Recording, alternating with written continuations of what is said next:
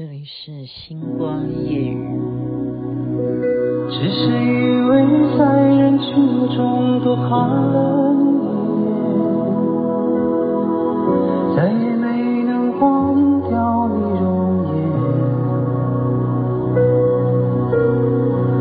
梦想着偶然能有一天再相见，从此我开始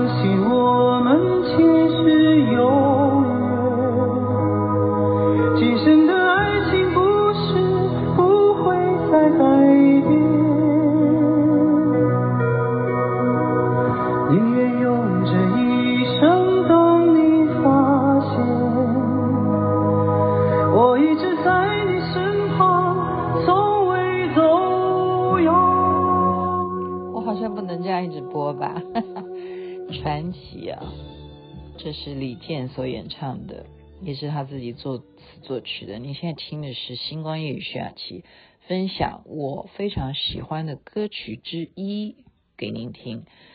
嗯，我们要纪念情人节满一天嘛？对啊，对啊，应该以后也有这样的。人家说满月，我们就知道满日，然后明天就要满两日，后天就满三日，然后。过一个月又要来一个什么白色情人节？好了，我还是要讲这个狂飙，没办法，我要要叫叫很多人看，一定要看这个戏，因为他这个应该讲说他的规模应该叫做电影电影版本的拍摄手法哦。然后呢，你万万没有想到说，对。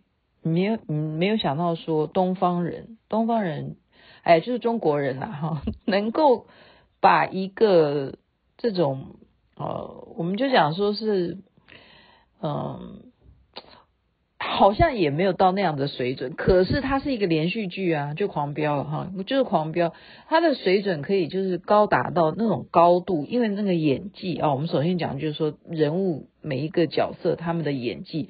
最主要的这几个主角，他们的这个角色，他的演技真的不输给好莱坞的电影啊，不输给好莱坞类似这种等级的电影啊。好莱坞是什么最有名？这个起头就那个《教父》啊，《教父一》《教父二》，大家有看过吧？对啊，就是他不输哦，他真的不输。就是说那个高度，就是说演技来讲，然后导演哈，所以他一直始终就犯了一个大家。看完以后还在继续的讨论。你要知道，平常我们看戏哪会去注意什么男二、男三、男四？这个戏里头哦，随便一个小弟都会被大家去要去研究，说演这个小弟怎么演的这么好？每一个人都红了哈，每一个人都红。好，就是黑社会里头的这些小弟，每一个人就要被我们讲难听点叫起底。他以前干什么？就就真的起底到了什么？哎，他演一个贩毒，他们刚好在扫扫黑呀，哈，那当然还要扫毒嘛。贩毒，哈，在中国大陆贩毒是严重的，就你只要是贩毒的话，抓到的话就是死刑哦，就是死刑哈。所以这个戏他就是演那个贩毒的，要怎么被警察哈抓到这样，结果。观众看完以后，真的觉得那个贩毒的这个人好演得好好哦，然后真的去起底他，然后就发现他真的是有前科，他以前真的吸毒过，我觉得好可怜哦。他也就不过那么两天啊，两集的戏，就因为他被大家观众热烈的讨论，那你怎么办？哎，我觉得这社会有时候。尺度哈，你的容忍度也是蛮不慈悲的。他以前吸过毒，哈，有过记录，大家都可以起底他。就因为他有曾经这样子的前科，哈，他当然就戒掉了，不然他怎么来演戏啊？都演的演的就是很认真的演戏啊。好，然后当然是有有制作人找他来演，或者是说。哦，他当然是有发工资嘛，这都是正规，这没有什么犯法问题啊。可是就是因为观众有说，哦，难怪他演的这么好，他以前吸过毒，所以他演这个贩毒的，就对他才可以拿捏的这么好。你就说，所以啊，你就说一个事件啊，我们现在就是因为网际网络嘛，你大家都可以在平台下面，你允许人家留言的话，哇，这种讨论就会。好，开辟一个什么论坛啊，什么的，公司里头来一个什么公司论坛什么的，你就就是要睁大眼睛了，因为每天都会有八卦哈，像这种八卦造成了制作单位的困扰。为什么？因为你这样子是不是造成社会上面负面的影响呢？会不会呢？然后以后大家都会觉得说，哦，你看，我就算吸毒了，我以后还可以出来什么什么的，好。我刚刚讲说是贩毒啊，所以就是说你卖毒的人你是死刑。好，我我不知道我们中华民国的法律贩毒的话是什么罪啊？但是现在真的也是一个校园啊，或者是到今天我们年轻人，我们都不断的哈要提醒他们，我们要做反毒的宣导哈，这是没有错的，我们一定要做一个。呃，不断的强调，就人生呢、啊，你一旦接触这个东西，你未来就就是完蛋了。而且很多吸毒的人，你会有很多后遗症嘛，哈，你吃吃这些毒品都会有不良的啊，身体上面都是在伤害自己啊，伤害自己。那么他就因为这样子有负面的社会影响啊，他的戏就完全那好麻烦呢。那平台还要去把他所有的戏删掉，然后让这个戏还可以继续让观众看，然后你就看到那边，你就说，哎，这个人怎么就没有交代呢？你就看不懂啊，就真的看不懂。那雅琪妹妹能够罢休吗？不能呢。所以听星光夜语有这个好处啊，有这个好处，就是雅琪妹妹现在啊，我昨天跟呃。一个大夫哈，我的好朋友，我们在聊天。我说我现在因为我在念书啊，我念的是这个企业管理啊，就跟大家公布，我念的科系是企业管理，这跟我广播电视好像八竿子打不着。我说 no，我现在觉得任何专业的领域都需要企业管理，所以我凡事呢就事事求是，我要逻辑性，而且我要求物证。我要求人证，好，所以因为我们都是要按照就是 SOP 这个整个程序应该遇到什么状况，你要怎么随机应变？那你要参考很多的数据啦，哦，或者是你要采样，哈，或者你要真的去做街头访问什么什么的。我当然发现有这个问题，我看不懂，然后刚好这个新闻又在这几天发生，说大家讨论说，因为有一个这个演员实在演得太好了，然后大家就发现说，哦，因为他以前有这样的前科，所以雅琪妹妹就想尽办法去拼凑，我一定要找到到底他演的是哪一些内容。好，所以假如 你已经看过了，因为在。应该讲说这个案发时间，我是说，就是当制作单位要剪掉、删减掉它的内容的案发时间呢，是在二月十一号左右。你看我是不是非常的仔细在办案呢？我看一个连续剧也在办案，啊，这个连续剧本身就在办案，我也在办案。我们把它推到二月十一号之前。如果你是这样子的观众，你看过这个戏，你全部都看完的话，你当然就没这个问困扰哈。你不会觉得说，到底这个戏哪一个人是他讲的什么，你才会有那个记忆哦。你说哦，那个四哥这样，四哥，你也知道吗？就是他的名字在里头叫四哥。